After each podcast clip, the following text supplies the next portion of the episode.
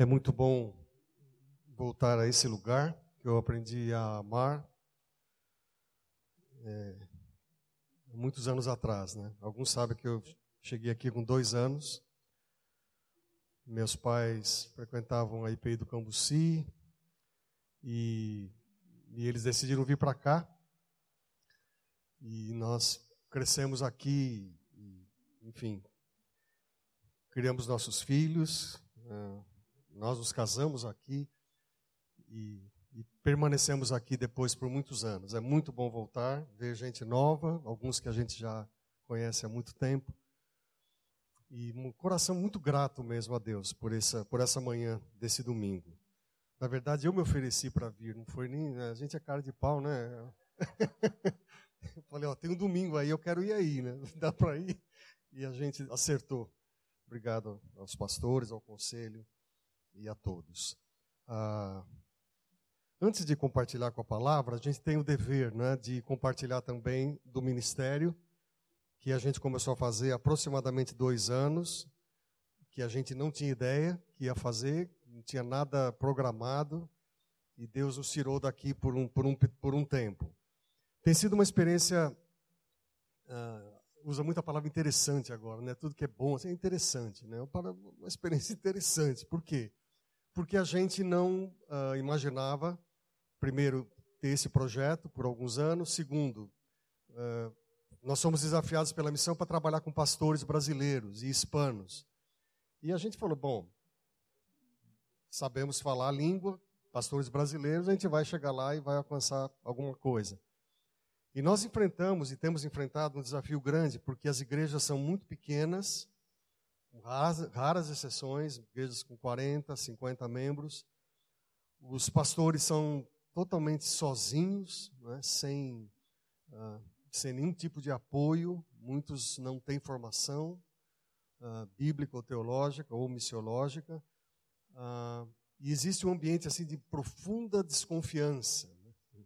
Qualquer alguém, alguém que chegue lá será um forte concorrente para alguns pastores. E eu tenho lutado para dizer que eu não fui lá para concorrer com ninguém, eu não fui lá para plantar nenhuma nova igreja, mas eles dizem que muitos falaram isso e depois levaram metade da igreja deles né, para outro lugar.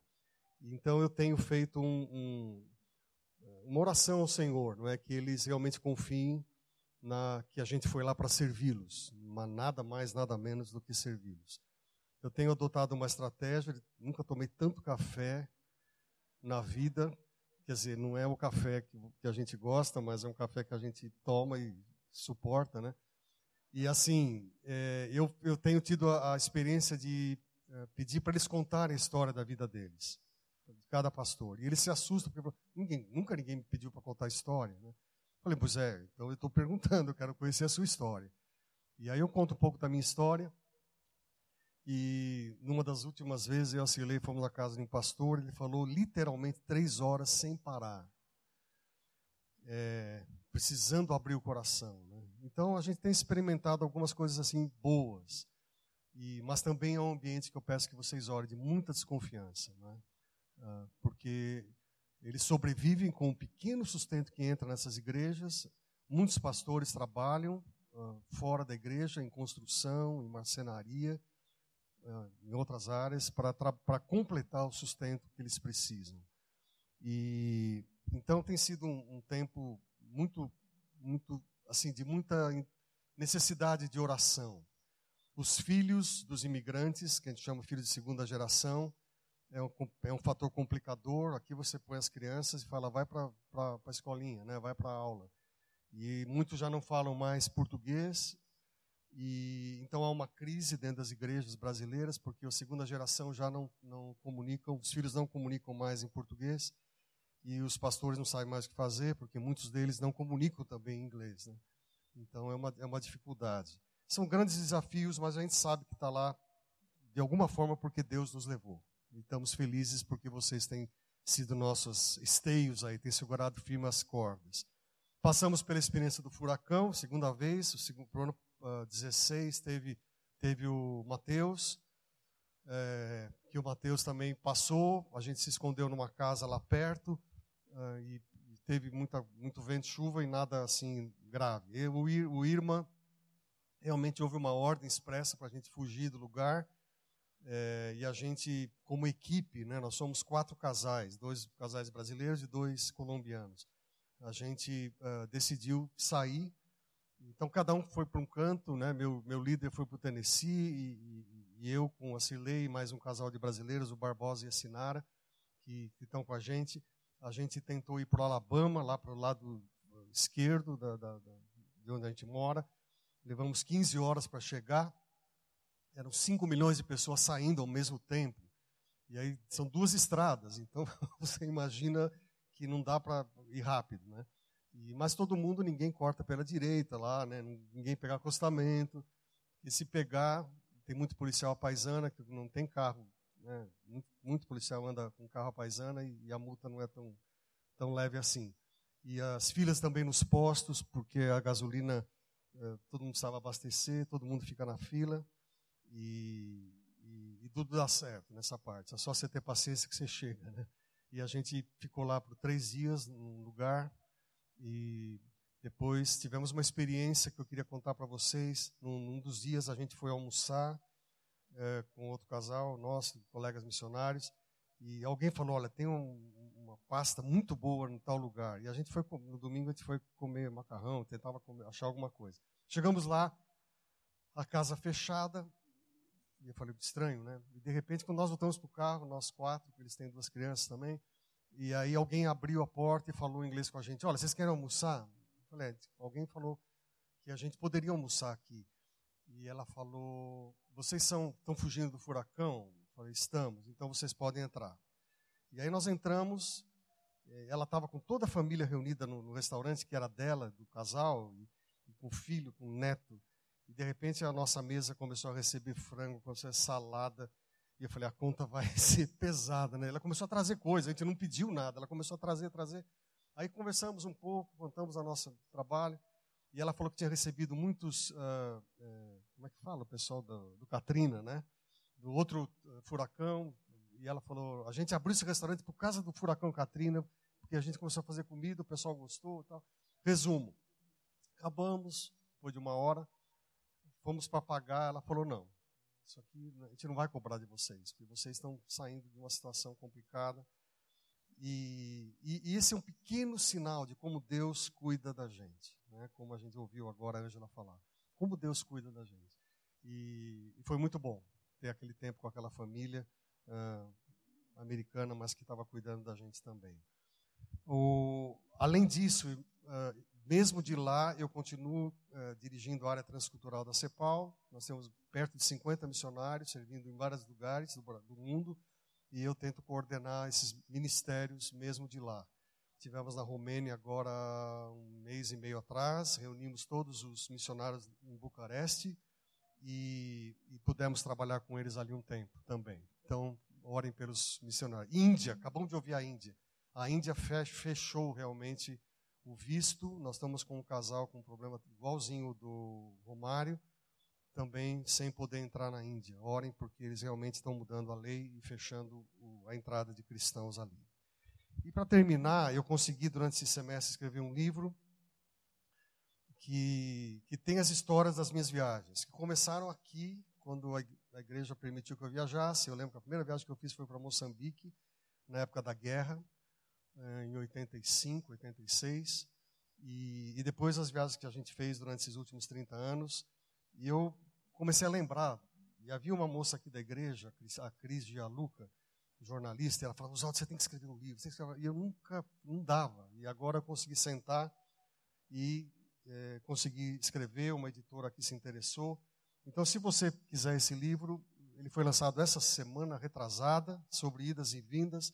Cada capítulo conta uma história. Às vezes tem coisa até engraçada, mas depois eu tento aplicar isso de uma forma pastoral e missionária. Tem um, um capítulo, em cada capítulo tem uma reflexão e você vai conhecer um pouco de por que, que eu fiquei preso dentro de um caixa eletrônico no Japão e a polícia à minha volta e a porta fechada. Tem umas histórias meio loucas que eu passei e, e outras não tão, assim, né, pressão também em alguns lugares. O livro do Chamado ao Campo, que foi lançado pela antiga editora Cepal, ele foi reeditado, eu coloquei mais algum trabalho, algum, expandi alguns capítulos. Esse livro é, é um, tem sido um manual para algumas igrejas quando tem candidatos missionários. O Paulinho Fênima, lá de Londrina, eu chamei para ele escrever acho que três capítulos, Paulinho da Miaf, que vocês oram por ele, e ele também foi reeditado. Então, se você quiser, é, o livro está aí. Livro de Daniel.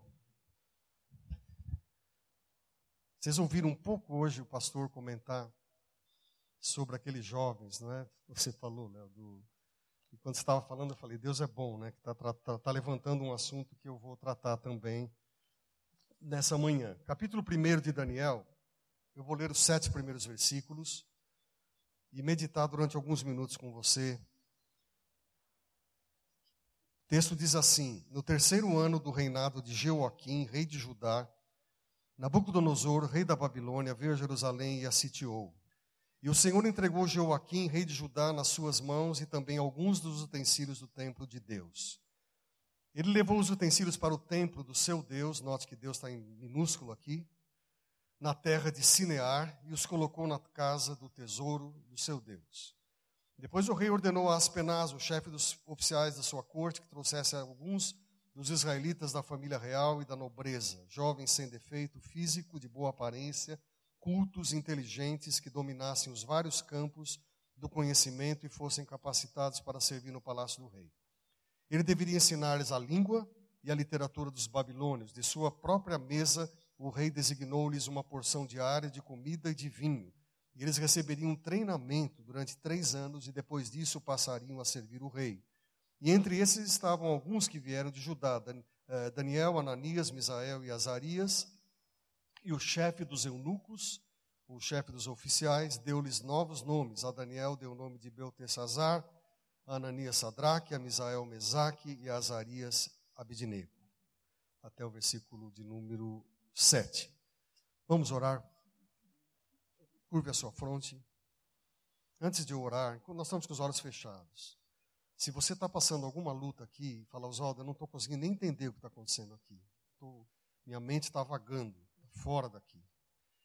E pensando em outras coisas. Não estou não tô realmente conseguindo me, me concentrar. Eu quero orar por você agora. Então você só dá um sinal com a sua mão, nós estamos com os olhos fechados. Dá um sinal com a sua mão e abaixa. Estou vendo, estou vendo. Pode abaixar, pode abaixar. Pode abaixar, pode abaixar. Pode abaixar lá atrás. Lá em cima também, eu estou vendo. Senhor Deus e Pai, na autoridade do nome de Jesus, é, eu quero orar pelos meus irmãos e irmãs que estão passando por algum tipo de luta, até mesmo espiritual, nessa hora. A gente não é ingênuo e sabe que o inimigo sai à luta nessa hora, quando a palavra é aberta. E eu peço pela autoridade do sangue de Cristo que essas pessoas sejam libertas agora, seus ouvidos estejam abertos e elas tenham uma sede profunda por ouvir a tua palavra. Ó oh, Espírito Santo, completa essa obra, especialmente nessas vidas, que elas tenham agora os olhos atentos mesmo e possam ouvir aquilo que o Senhor quer falar. E aos demais, reparta, ó Deus, o teu recado em nome de Jesus. Amém. Pare por um momento e tente lembrar alguma coisa que você perdeu o controle e que você não esperava que acontecesse. Ah, quem tem filho pequeno ou na escola, idade escolar, você recebe um aviso assim da professora e diz assim: compareça à escola que eu quero conversar com você, como pai ou como mãe. Você vai lá e você descobre que um dos seus filhos não está tendo aproveitamento, não está acontecendo aquilo que você esperava, ou por indisciplina, ou por, enfim, por alguma razão. E você sente que a área de ensino do seu filho é, fugiu do seu controle. Ou ainda, aquela aquela experiência que você tinha, falar, aquele cara vai um dia sair daquela posição e eu vou pegar o lugar dele. e eu vou ganhar um pouco mais eu, vou, eu me esmero para poder, de alguma maneira, estar tá ali, esperando aquela posição. De repente, o superior seu simplesmente escolhe uma outra pessoa que você não queria. E você foi colocar de lado e você fala, novamente, perdi o controle daquilo que eu estava fazendo. Ou ainda, às vezes é pior, né? O seu mês termina antes, seu saldo bancário complica. E o mês, em vez de acabar dia 30, quando você recebe, o dia 1 ele acaba antes e você perde o controle das finanças. Agora, se você perde o controle do seu peso, eu não posso fazer mais nada, entendeu? Aí o problema é muito mais grave e aí você tem que buscar uma outra saída. Eu queria falar uns minutos com você sobre essa experiência de perder o controle em alguma área da sua vida, mas mais que isso, é, é quando Deus, de alguma maneira, faz com que esse controle seja perdido. Uma coisa é você, por alguma razão, é, perder o controle por alguma decisão sua, mas há momentos, e eu vou tentar explicar isso para você a partir do texto, em que Deus faz com que você perca o controle. E aí a situação, a gente fica realmente indagando, Deus, por quê? Qual a razão? Por que, que o Senhor permitiu isso? Qual o motivo de eu, estar sem controle de uma área e quem está monitorando isso, quem está capitaneando essa situação é o Senhor. E quando Deus faz isso, alguma coisa Ele tem para ensinar para você e para mim. Por que, que Deus toma essa iniciativa de fazer com que você perca o controle? O livro de Daniel, a gente, eu lembro que eu preguei esse livro todo aqui, um tempo aqui na igreja, versículo por versículo, muito tempo.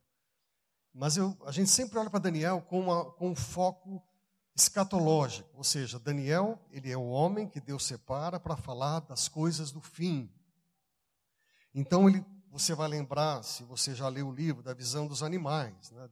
visão da águia, da visão do bode, do carneiro, do animal de dez chifres.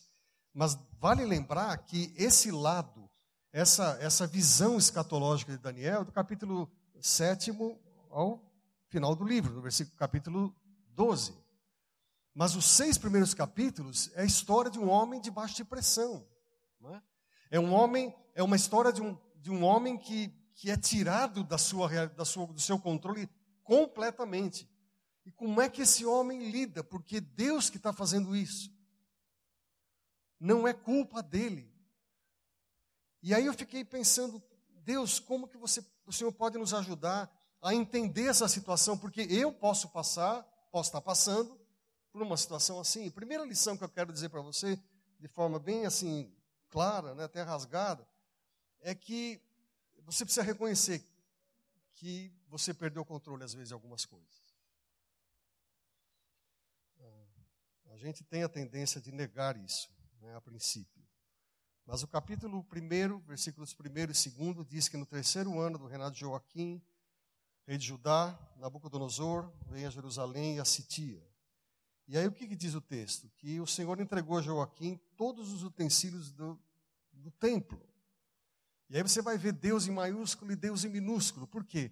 Porque esses utensílios são transferidos literalmente para um templo pagão e não do Deus Javé, do Deus de Israel. O que quer dizer isso para mim e para você? Primeiro, queria que você aprendesse, gravasse isso. Há momentos em que você passa por isso, é uma situação que você não tem como evitar, não é uma coisa que acontece todos os dias, todos os momentos, mas há um período na vida em que você perde o controle. E mais do que isso, essas coisas acontecem dentro do tempo e do espaço. Vou dar Vou explicar melhor isso para você. Quando que isso acontece? Está aqui escrito, no terceiro ano do reinado de Joaquim, mais ou menos 600 anos antes de Cristo. Quem, é, quem são as pessoas envolvidas? Dois reis, Nabucodonosor e Joaquim.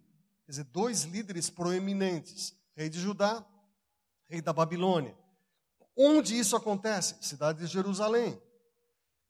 Por que, que eu estou dizendo isso para você? Porque a situação de você perder o controle acontece dentro de um momento da história da sua vida. Tem hora, tem dia, tem gente envolvida, tem lugar definido. E o texto então fala que esse, esse, esse povo é tomado pelo Império Babilônia. Você lembra que o Império Assírio dominava sobre toda a terra durante muitos anos. Tem o declínio, os caldeus invadem a, a, a Síria e de repente, então, o Império Babilônico ah, assume o poder. Outra coisa muito interessante que eu noto aqui é que quando você perde o controle, você não está sozinho, tem mais gente envolvida do seu lado. Né? Pode ser seu amigo, seu colega de trabalho, em casa, filho, mulher. Pessoas que estão à sua volta tomam um lugar nesse momento. Alguém diz que o rei, de, o rei Joaquim, que reinou 11 anos, na verdade foi Jeremias que falou isso, era um cara preguiçoso. Né? Um cara preguiçoso. Tinha posição de rei, mas não gostava de trabalhar. E ele abusa do povo, ele abusa e mata os próprios servos de Deus. E do outro lado está Nabucodonosor, rei da Babilônia, poderoso. Preste atenção. Uma situação em que foge ao controle tem pessoas do lado. E aí o que acontece? Você fica completamente minado, porque não depende só de você. Essa situação faz com que você perca espaço, e mais ainda, perca poder. E a gente, quando a gente perde espaço e perde poder, algo acontece. E quando você percebe que essa situação de descontrole na sua vida, em alguma área, é uma permissão, alguma situação que Deus está fazendo com que aconteça, qual é a sua reação? Certamente eu já passei por isso e você também. Perder o controle em algumas áreas atinge a nossa fé. E, e o que eu tenho visto na minha caminhada é que muitos cristãos ah, passaram por crises profundas, começaram a duvidar de Deus. Capaz você tenha passado por isso, e o pior, pode ser que você esteja passando por isso. E você começa a indagar, mas Deus, é, eu acho que não está tendo um acordo entre nós aqui. Não é o Deus que eu cria e que eu sabia que não ia permitir que eu passasse por isso. Mas o que Daniel passa é exatamente a permissão de um Deus que estava construindo uma história e que dessa história iria transformar esse jovem num grande líder. É a maneira que Deus trabalha. A palavra de Deus diz então que eles tiram tudo aquilo que é sagrado e entregam agora, e é o troféu, eu diria assim, troféu de Nabucodonosor. Começam a tirar as coisas que estão aqui. E começa a tirar algumas coisas de você também. E você começa a perder algumas coisas que você tinha. E você sabe do que eu estou falando. E o que começa a entrar em jogo nessa hora é a sua fé. Você fala, não é possível, não é o Deus que eu creio. Para vocês terem uma ideia do que aconteceu no mundo espiritual durante esse episódio, a palavra de Deus diz no versículo 6 e 7 que eu li para vocês: Daniel quer dizer Deus é o meu juiz. Esse homem passa a se chamar Beltesazar, o Deus Bel pode, pode proteger a minha vida. O Deus Bel. E esse outro amigo de Daniel, chamado Ananias, que quer dizer Jeová é gracioso, ele passa a se chamar Sadraque, comando de Acu, Deus da lua. E o outro, Misael, aquele que é como Deus, olha que nome lindo, aquele que é como Deus, passa a se chamar Mesaque, novamente, aquele que é como Acu, Deus sumeriano, Deus da lua. E finalmente Azarias, Deus ajuda. Chamava Azarias, chamava assim, ó, Deus ajuda. E ele passa a chamar Abednego, servo de Nebo, filho de Baal. Você precisa saber que quando você perde o controle, a sua fé fica balançada muitas vezes. Quem sabe você entrou aqui assim? E eu queria só completar essa breve meditação com você nessa manhã, dizendo mais uma coisa: o que, que você tem que fazer em momentos assim? Você sabe que eu tento ser o mais bíblico, mas também o mais prático possível. Se a gente não sair com lições práticas, a gente não vai passar mais uma semana, né? Então, quando você passa por isso, lembre-se do seguinte: o meu socorro vem do Senhor que fez os céus e a terra. Ele não permitirá que você tropece.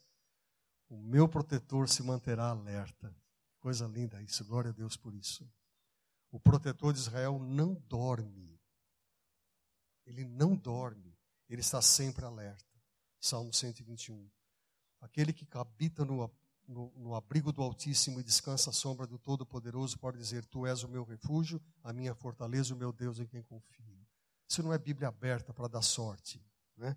Quando você entra numa casa e está lá o Salmo 91 aberto na Bíblia. Isso é a experiência que você tem. O meu Deus suprirá todas as necessidades que vocês têm de acordo com as suas gloriosas riquezas em Cristo Jesus. Filipenses 4. Por que, que eu estou dizendo isso para você? Porque você nunca poderá se esquecer que Deus está presente no meio de todas essas coisas. Perda de controle patrocinado por Deus é sinal de que Deus está ali. Faz sentido para você o que eu estou falando? perda de controle, patrocinado por Deus, é resposta de que Deus está ali. A palavra de Deus diz: O Senhor lhe entregou nas mãos a Joaquim e também alguns dos utensílios de Deus. Gente, o que, que você imagina quando isso acontece? A mensagem trazia um aviso que eles levariam tudo aquilo que era sagrado. Mas Deus intervém nas mãos dos inimigos.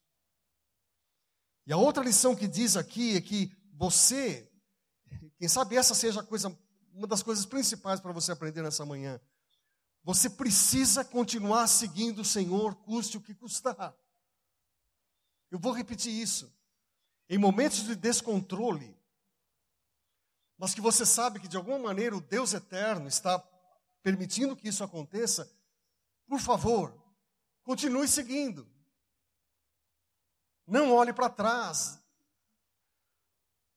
A gente não pode ser ingênuo que o diabo ele vai tentar solapar a sua vida em momentos em que você está fragilizado espiritualmente.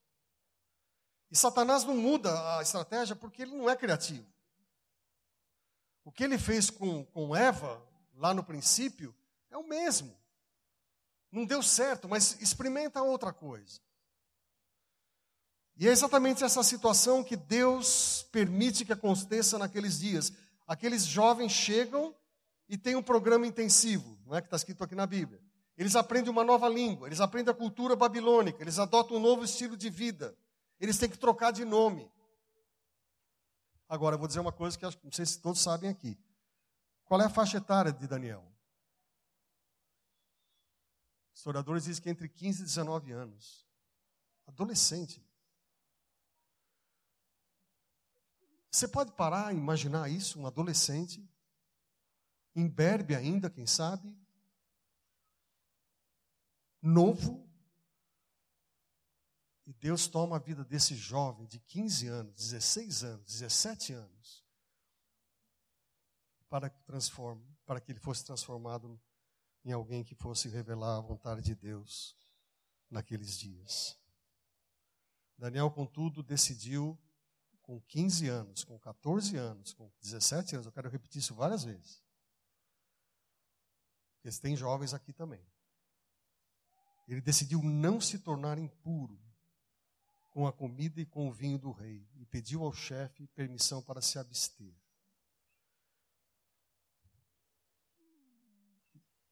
O seu caráter é formado através das decisões que você toma. Sabia disso? O nosso caráter é formado através das decisões que nós tomamos. A nossa vida é construída através das decisões que nós tomamos.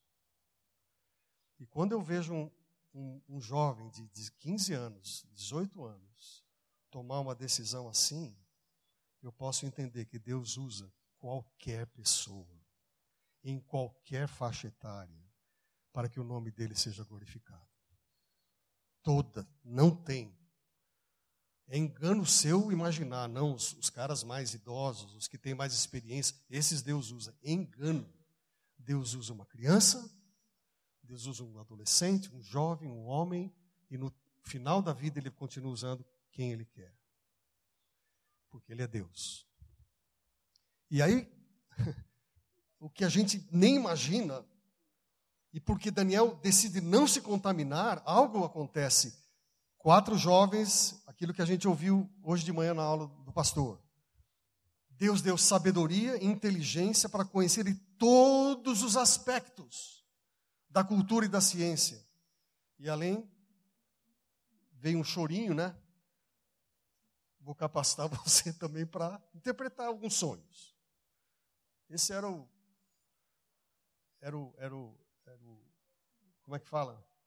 A mais que Deus ia dar para ele. É, eu ia falar isso, mas eu evitei. É. É, C.S. Lewis disse uma vez, vocês já devem ter lido muito sobre ele: não há nada de errado em você chorar, mas você deve parar mais cedo ou mais tarde e decidir o que você vai fazer na vida. Meu, chore, mas por favor, decida. E decida alguma coisa boa. Não tem nada de errado em você sofrer, em você lamentar, em você gritar, em você esbravejar com Deus, temos os salmos imprecatórios aqui que falam disso. O que eu estou querendo dizer para você é que tem uma hora que você tem que parar, meu. Para de chorar. E tome uma decisão como Daniel tomou. E aí então, espere confiantemente pela intervenção soberana de Deus. A palavra de Deus diz que o Senhor controlou e afastou uma possível reação do inimigo. Pense o seguinte: eles estão sendo treinados, capacitados, forjados dentro de uma cultura diferente. E aí então diz assim: Daniel fala, tudo bem, mas eu não vou me contaminar. O que, que você imagina que poderia acontecer? É exatamente isso: acabar com a vida dele. Você está debaixo do governo, meu jovem. Tem um rei aqui, jovem. Jovem, você, você é muito novo para falar uma coisa dessa para a gente. Mas quando a gente se posiciona, espiritualmente falando, a gente se posiciona de, com caráter, a gente se posiciona com princípios, a gente se posiciona com valores que a gente aprendeu na vida, gente, tem um Deus que vai honrar isso. Por quê? Porque ele sabe que o cristão não negocia. Ontem à noite a gente começou a ver um filme que, se você puder ver, chama Silêncio, de dois padres jesuítas que foram para o Japão. Eu não consegui terminar, porque tinha horário de verão e estava cansado, uma série de coisas, né? Mas a gente vai acabar de ver. Eu assinei. Silêncio. Aí você fala, a Silvia estava vindo, a gente conversando agora no carro, ela falou, às vezes eu, será que eu sou cristão mesmo? Porque o que esses dois padres jesuítas fazem, não vou contar o filme, mas você tem que assistir.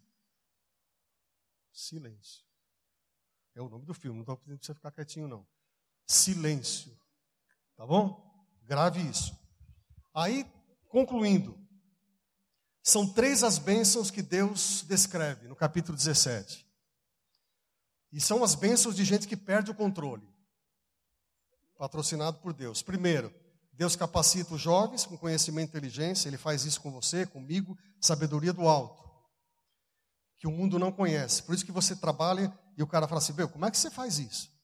Deus te deu inteligência, mas Deus te deu sabedoria.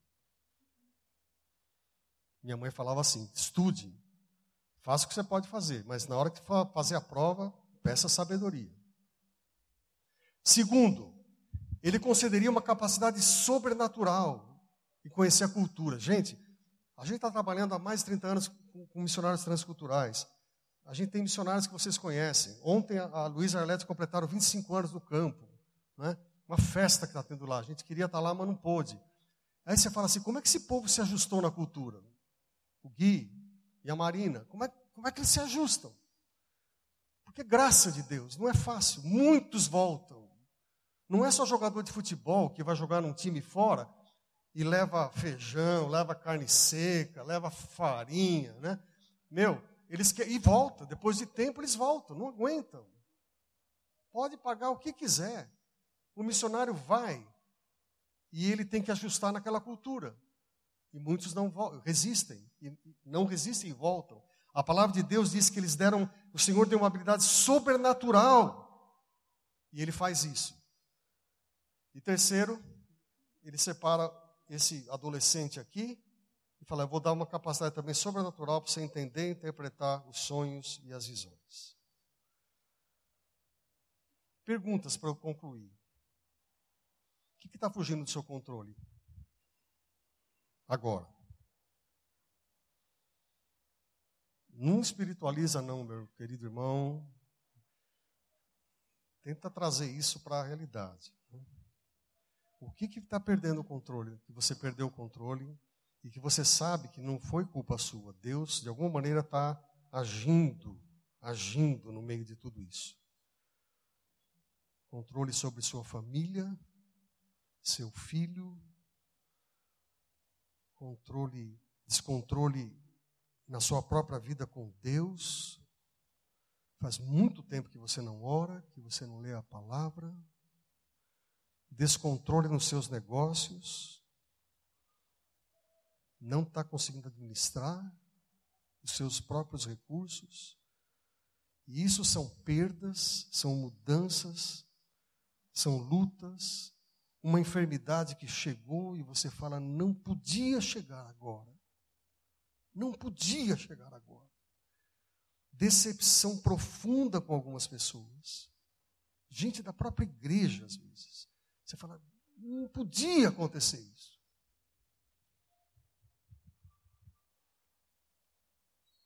Tem um cântico, a gente não vai poder cantar hoje esse cântico, mas quem sabe numa outra ocasião, que você conhece. Cada vez que a minha fé é provada, tu me dás a chance de crescer um pouco mais. As montanhas e vales, desertos e mares que atravessam me levam para perto de ti. Minhas provações não são maiores.